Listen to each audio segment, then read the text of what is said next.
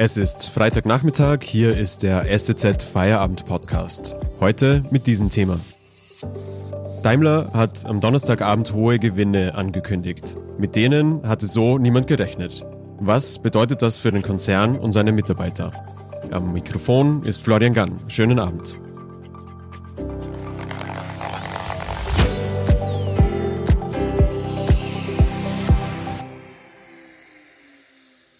Von Daimler war man zuletzt ja eher Nachrichten über rote Zahlen und Sparmaßnahmen gewohnt. Am Donnerstagabend erreichte uns dann die Nachricht, Daimler machte 2020 einen Gewinn von 6,6 Milliarden Euro. Und das ist weit mehr, als der Konzern und Analysten erwartet hatten. Ist die Krise also an Daimler vorbeigegangen? Um diese Frage zu beantworten, habe ich mir Andreas Schröder ins Studio geholt, Leiter des STZ Wirtschaftsressorts. Hallo, Herr Schröder. Hallo. Herr Schröder, 6,6 Milliarden Euro Gewinn. Das ist eine Riesensumme und das im Jahr der Corona-Krise. Wie kam das denn zustande? Gehen wir der Reihenfolge nach vor. Der operative Gewinn 6,6 Milliarden Euro. Das sind 50 Prozent mehr, als Daimler selbst erwartet hat. Äh, sie haben wie 19, wie 2019 mit 4,3 Milliarden Euro gerechnet. Das überraschend gute Abschneiden mitten in der Pandemie hat äh, nach meinem Dafürhalten zwei Hauptgründe. Insbesondere äh, das zentrale Daimler-Geschäft, also der Verkauf der äh, Pkw der Marke Mercedes-Benz, hat sich sehr schnell erholt. Insbesondere das Geschäft in China ist sehr schnell, sehr stark wieder angesprungen. China ist im Kampf gegen die Corona-Pandemie äh, besonders entschlossen vorgegangen. In China hat Daimler mehr Fahrzeuge verkauft als erwartet. Und man muss wissen, der chinesische Kunde, wenn er Fahrzeuge kauft, dann kauft er gerne große Fahrzeuge, kauft teure Fahrzeuge wie die wie das Daimler äh, Flaggschiff S-Klasse. Und äh, der Absatz teurer Fahrzeuge ist für den Konzern äh, besonders profitabel. Die Marge ist hoch.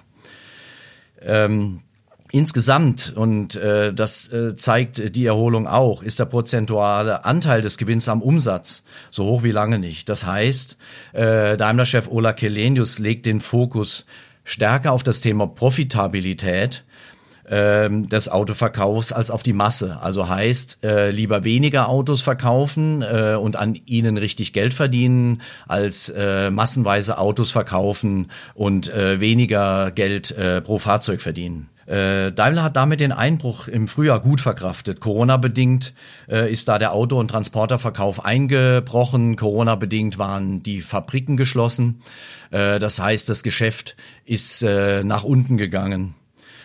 Der zweite Grund äh, für den, für den überraschend hohen äh, Milliarden äh, Gewinn 2020 liegt darin, dass Ola Kelenius, der Daimler-Chef, den Sparkurs in der Pandemie noch einmal verschärft hat unter dem Motto, wir geben nur das Nötigste aus. Dazu zählen Ausgaben äh, für Berater, dazu zählen Ausgaben für sonst teure Werbemaßnahmen. All das ist deutlich zurückgefahren worden. Die Reisekosten sind in diesen Zeiten aufgrund der Kontaktbeschränkungen ohnehin auf ein Mindestmaß geschrumpft. Ähm, insofern haben viele Maßnahmen, ein ganzes Paket einzelner Maßnahmen dazu beigetragen, äh, dass die Kosten gesenkt wurden. Nicht zu vergessen, äh, die Personalkosten. Daimler baut Personal ab, die Personalkosten sinken. Auch das trägt dazu bei, dass insgesamt äh, das Sparpaket beträchtlich ist. Außerdem hat jede Führungskraft, und da kann man sich vorstellen, in so einem Konzern wie Daimler gibt es äh, viele Führungskräfte, da geht es ja nicht nur um die oberste Ebene, es geht um die mittlere, es geht um die untere Ebene. Jeder dieser Führungskräfte hat die Anweisung bekommen, in seinem Bereich kräftig zu sparen. Sowohl der Konzern selbst als auch Analysten hatten ja ein wesentlich geringeres Ergebnis vorhergesagt, also mit wesentlich weniger Gewinnen gerechnet. Wieso haben sich äh, der Konzern und die Analysten so stark verschätzt?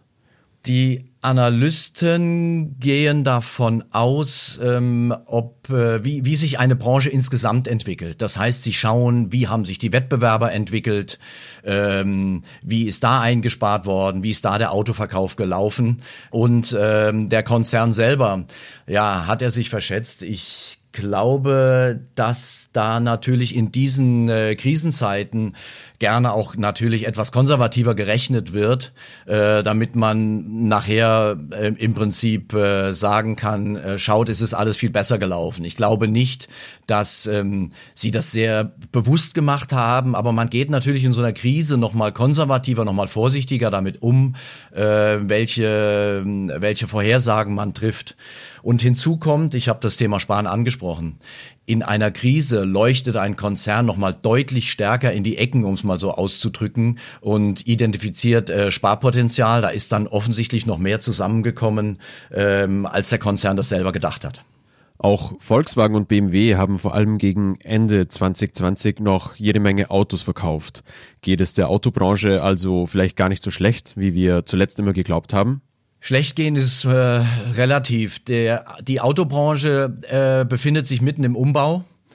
Ähm, und insofern ist sie gezwungen, ähm, zum einen auf die Kosten zu schauen und zu schauen, dass äh, das traditionelle Verbrennergeschäft zwar den Anteil zu Umsatz und Gewinn beiträgt, aber gleichzeitig müssen sie schauen, dass die, die, die moderne Technologie, die E-Mobilität, äh, die Brennstoffzelle, aber gerade die E-Mobilität, dass die, äh, dass dort die Forschung, Entwicklung, die Produktion äh, vorangetrieben wird. Das heißt, all das Geld, was man jetzt eingespart hat, ähm, ist auch kein Geld zum, zum, zum Verjubeln, sondern muss zweckgebunden eingesetzt werden. Ähm, damit muss man schauen, dass man einfach seine Strategie vorantreibt. Wir reden hier nicht von 2020, 2021. Der Konzern muss viel weiter, wie andere Autohersteller auch, viel weiter nach vorne schauen. Ähm, um äh, langfristig das Überleben des Unternehmens, aber insgesamt auch der deutschen äh, Autoindustrie zu sichern. Danke, Herr Schröder, bis hierher. Wir sprechen gleich noch darüber, was diese Zahlen für die Zukunft von Daimler bedeuten. Mehr Informationen zu diesem Thema finden Sie auf stuttgarter-zeitung.de oder in unserer STZ News App. Mehr Hintergründe gibt es mit einem STZ Plus Abo. Das kostet 9,90 Euro im Monat und ist monatlich kündbar. Dort lesen Sie etwa diesen Text von meinem Kollegen Matthias Schiermeier. Strategiewechsel. Das Land geht an seine Impfreserven. Um alle Impftermine einhalten zu können, geht Baden-Württemberg an seine Vorräte ran. Den Text finden Sie auch über die Podcast-Beschreibung. Außerdem, wenn Ihnen dieser Podcast gefällt, denken Sie bitte daran, ihn auf Spotify, Apple Podcasts oder dem Podcast-Player Ihrer Wahl zu abonnieren. Unterstützen Sie Journalismus aus der Region für die Region. Vielen Dank.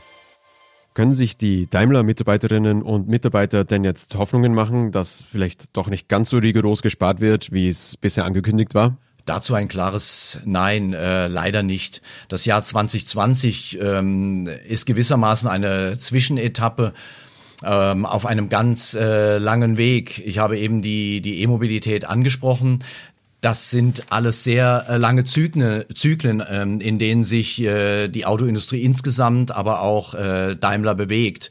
Deswegen ist es viel zu kurz gesprungen zu sagen, all das, was ich 2020 gespart habe, kann ich dann in 21, 22 ähm, na, ich will mal sagen, mit vollen Händen in diese und jene Richtung ausschütten, die Mitarbeiter daran beteiligen, äh, das wird nicht äh, passieren. Die Milliarden, äh, die sie äh, eingespart haben, äh, werden verwendet, ähm, um eben äh, in die Zukunft zu investieren. Sie haben den Umbruch in äh, der Autobranche und bei Daimler angesprochen und die Investitionen äh, können Sie knapp umreißen. Wie wird denn das Jahr 2021 für Daimler ausschauen? Da muss man kurzfristige Aussichten und die Aussichten für das gesamte Jahr 2021 unterscheiden. Daimler sagt, für die ersten äh, Monate sehe der Konzern Risiken, weil ähm, das ist, ist ein Sonderproblem im Moment. Die Hersteller elektronischer Bauteile Probleme haben, äh, die Autobauer mit äh, Chips zu beliefern. Das heißt, ähm, da steht die Produktion zum Teil äh, still. Daimler hat, äh, hatte auch vorübergehend äh, Fabriken geschlossen, wie andere Autohersteller auch.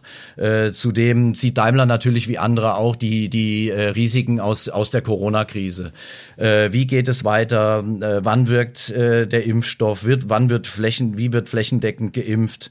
Äh, wird es ähm, einen längeren Lockdown geben? Wird der Lockdown verlängert? Und all diese Fragen, das sind äh, kurzfristige Einschränkungen nach meiner Einschätzung. Ähm, wichtiger ist, äh, die, sind die langfristigen Aussichten äh, für das ganze Jahr 2021, aber auch darüber hinaus. Für das Gesamtjahr sind, äh, ist, ist Daimler optimistisch, was den Fahrzeugverkauf angeht. Man geht von, davon aus, dass sich nicht nur China erholt, dass sich dann auch die USA, die schon erste Erholungstendenzen zeigen, äh, wieder stärker äh, nach oben gehen und dass auch der europäische Markt wieder stärker anzieht. Daimler will, und da sind wir nochmal beim Thema, ähm, was, was macht man mit dem Geld? Also das Geld, ich will nicht sagen bunkert man, aber man, man investiert es. Und äh, Daimler wird äh, fortgesetzt die Kosten senken. Auch das war kein singuläres Thema für äh, 2020. Allein aus diesem Jahr 2020 hat der Konzern ein Finanzpolster von etwa 8 Milliarden Euro äh, mitgebracht. Und das dient einfach dazu, die Investitionen in die Zukunft zu tätigen. Äh, ich habe es erwähnt, Daimler steckt wie andere mitten im Umbau, muss also parallel sparen und investieren. Und investieren bezieht sich im Moment ganz klar auf die E-Auto-Strategie. Die will Daimler äh, 2021 vorantreiben. Äh, gewissermaßen hat man äh, das laufende Jahr als Jahr der E-Auto-Offensive ausgerufen. Daimler will in diesem Jahr mehrere Modelle der äh, EQ-Reihe auf den Markt bringen. Da gibt es zum einen den kompakten EQA, EQB, ähm, dann äh, das, was äh, das Äquivalent, das Elektroäquivalent zur E-Klasse ist, nämlich den EQE. E. Und äh, nicht zu vergessen das Flaggschiff äh, EQS, das in Sindelfingen äh, gebaut wird, ein Hightech-Fahrzeug ist und äh, von dem sich auch Daimler äh, hohe Absatzzahlen erhofft. Auch bei den Elektromodellen gilt, äh, dass das meiste Geld verdient ist äh, bei den größeren Modellen. Deswegen äh, setzt man große Hoffnungen auf die Elektro-S-Klasse, also den EQS, der in der Hightech-Fabrik in Sindelfingen gebaut wird. Vielen Dank an Andreas Schröder, Wirtschaftsressortleiter der Stuttgarter Zeitung. Den Podcast hören Sie am Montag wieder, wenn Sie mögen. Ihnen einen schönen Feierabend und ein schönes Wochenende. Bis bald.